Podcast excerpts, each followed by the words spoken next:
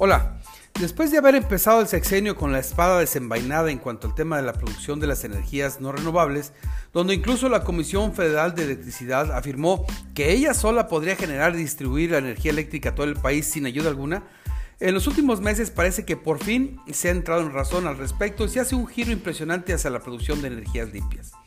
En este año, poco a poco, las noticias al respecto nos han ido orientando hacia ellas, como es el hecho de que se mencione que México puede ser un importante exportador de energías limpias, o bien que al sector automotriz le urge de energía eléctrica limpia, como es el caso de la BMW en su planta de San Potosí, o más recientemente la multicomentada instalación de Tesla en Santa Catarina, en nuestro estado vecino de Nuevo León.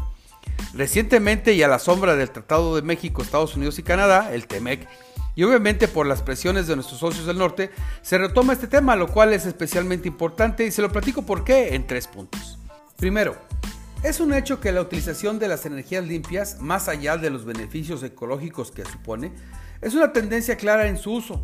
Algunos países han destacado el cambio de sus vehículos de combustión interna a aquellos de energía renovable.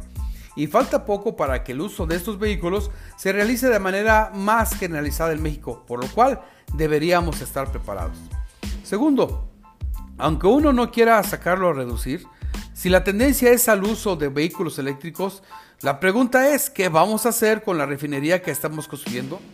Porque tendríamos que darle un uso a la millonaria inversión que se ha realizado y aunque el cambio no va a ser de la noche a la mañana, es un hecho que la recuperación de la inversión sería en varios años más a lo que inicialmente se estimó.